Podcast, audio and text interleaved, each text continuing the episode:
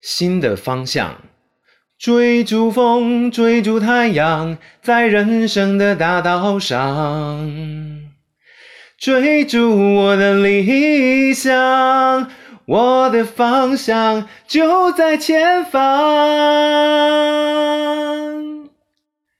亲爱的，大孩子们，大家好，老爸又来跟大家说故事喽。新约圣经的福音书记载。耶稣开始出来传道的时候，去找他的表哥。他的表哥名字叫施洗约翰，是当时特立独行的一个宗教领袖，拒绝讨好当权者，根据圣经真理对时事公开表达意见，敢言又有担当。好多人到约旦河边指名要求受洗，亲人相见格外开心。施洗约翰向站在旁边的两个门徒说。这位就是我以前说过旧约圣经预言要来的那个救世主。当天晚上，两个门徒就跑去找耶稣聊天，在更清楚了解他之后，就跟随耶稣了。换师傅啦！施洗约翰会不会吃醋啊？安德烈是这两个门徒当中的一位，是个渔夫。安德烈天天和哥哥西门到加利利湖打鱼。耶稣则是经常进到加利利的会堂，那是犹太人的信仰中心，教导圣经。哇，耶稣教的超好，同时也医治来拜托他的每一个病人，甚至把附在人身上的鬼给赶出去。有一次，耶稣在会堂完成任务，离开，进到安德烈西门家中，发现西门的岳母生病发高烧，安德烈便请求耶稣医治亲家母。病好了以后，亲家母就开始协助耶稣的团队打理四处传道工作中的各种大小事情。一天清早，耶稣走到加利利湖边，身边却挤满了粉丝，就是要听耶稣教导圣经。那是渔船靠岸，渔夫们纷纷洗网、晒网，准备休息的时候，耶稣却踏上西门的船，请他把船移动一下，离开岸边。他才能好好的站在船上，向众人传讲上帝的话。西门、安德烈兄弟跟着一起听，同时也收拾东西，预备休息。没想到，当耶稣讲完道，却转向两兄弟说：“把船划出去吧，进到深水区下网打鱼。”西门心想：“我捕鱼大师嘞，你这外行人在说什么东西呀？”可他嘴巴上却说。老师啊，我们兄弟俩忙了一整晚，一条鱼也没抓到，现在真的很想休息呢。但是你的一句话，哎，我们就再下网试试看吧。心不甘情不愿的把船划向水深之处，把刚刚收好、洗好的渔网再次撒进湖中。哇，哦，那拉不动哎，怎么会有这么多？哇！哎，雅各、约翰，快开船过来帮忙啊！若不是旁边这两个好朋友的帮忙，多到足以装满两艘船的鱼，怎么弄得上来？当大家都在为这么多的鱼赞叹不已时，西门却跪在耶稣面前说：“主啊，你叫我岳母的病得医治，又弄来这么多的鱼，你一定是神人。”如此污秽罪恶的我，不配站在你身边。耶稣回答西门说：“来跟从我吧，将来一样会有许多人要跟从你，多到像这网鱼一样不可思议。也就是说，你将来对人的影响力会大到超乎想象。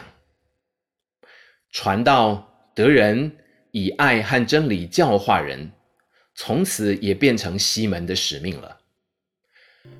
他和弟弟安德烈、朋友雅各、约翰就此放下了原本渔夫的工作，加入团队，跟着耶稣四处传扬天国的福音。今天为什么分享这个故事呢？因为过去一年来，有好多孩子跟老爸分享他们的工作经验，有开心的，有挫折的，更有迷惘的。老爸老妈都记在心上，为大家祷告，也希望透过今天的分享，给大家鼓励鼓励。节目开头唱的那首歌，名字就叫做《新的方向》，那是周华健出道的第一首歌，哈哈，恐怕很多人不不认识他吧。这首歌写的是一个年轻人初出社会的雄心壮志，MV 也给人家充满盼望的感觉。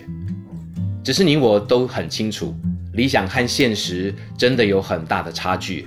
梦可以很美，追梦之路却是筚路蓝缕，挫折不断的。到底该怎么做才可以坚持在追梦的路上？可以在挫折中找到真正的喜乐呢？可以在连串的打击之下仍然愿意付出爱呢？三年当中，耶稣带着门徒四处传道，医治病患，帮助需要的人。他们团队的所作所为得到广大百姓的认同和感谢。但树大招风，引发当时宗教领袖们的嫉妒，诬告耶稣谋反。借罗马政府判耶稣死刑，把他钉死在十字架上。死后三天埋在坟墓里，门徒们的心慌慌。老师死了，我们会不会也被抓，跟他一样惨死呢？都快死了，还谈什么梦想、使命？耶稣门徒们因乱分散，他们真的不知道该怎么面对这样的窘境。约翰福音二十一章记载，有七个门徒聚在一起。大弟子西门，也就是年纪最长的那个门徒说：“我要去加利利湖打鱼。”其他六个人接话：“我们也和你一起去。”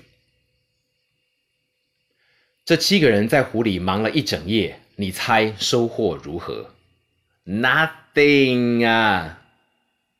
天将亮，有一个声音从岸边传过来：“把网从右舷撒下去，就有鱼了。”当他们照做，网却几乎拉不动了。两年多前的经历再次袭上心头，大家都心知肚明，那是耶稣老师说到做到，他复活回来了。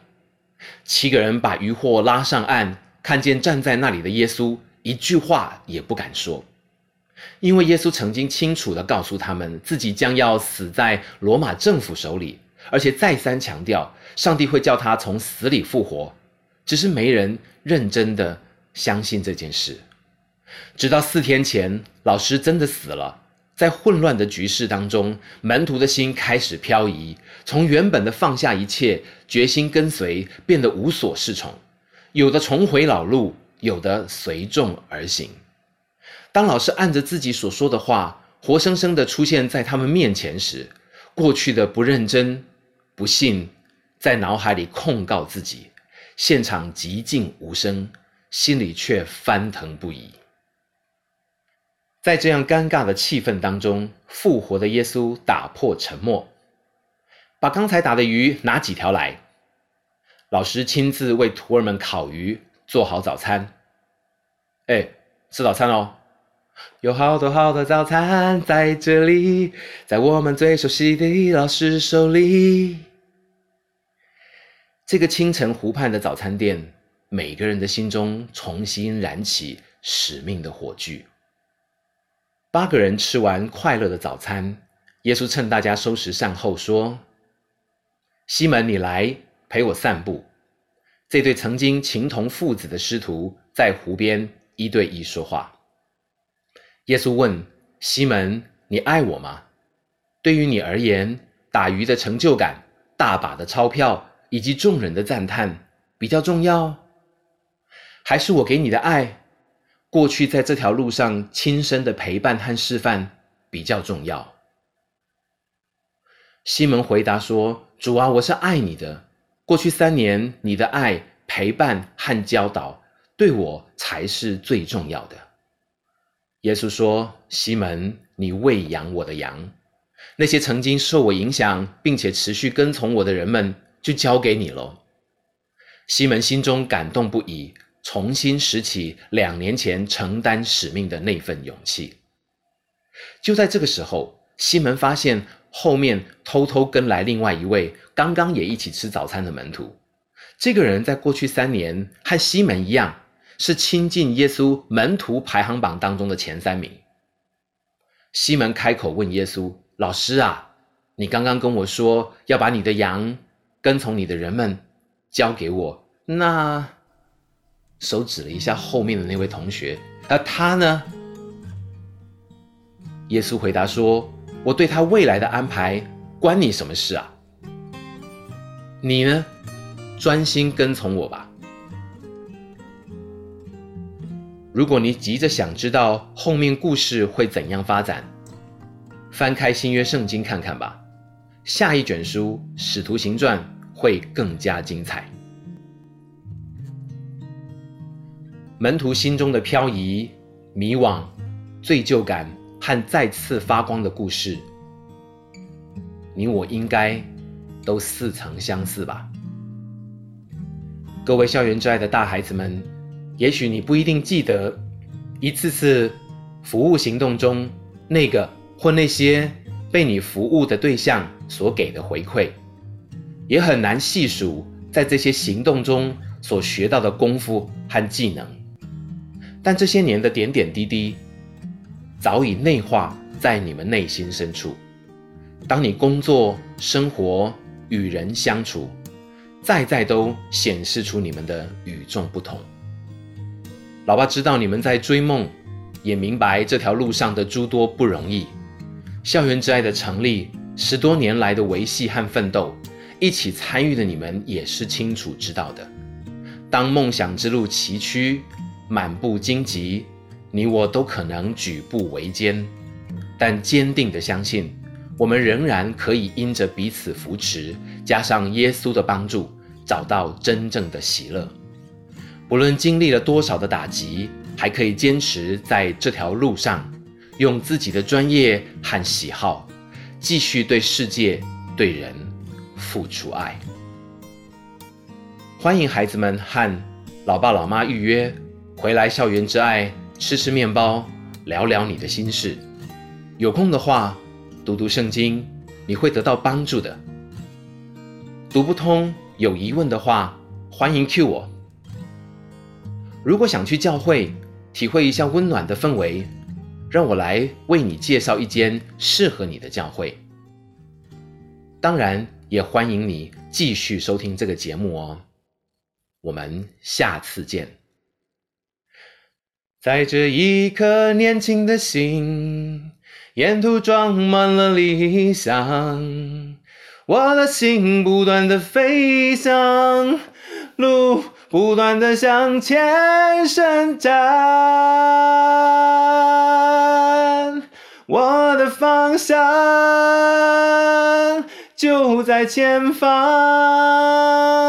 追逐我的理想，新的方向，我的方向就在前方。追逐我的理想，新的方向。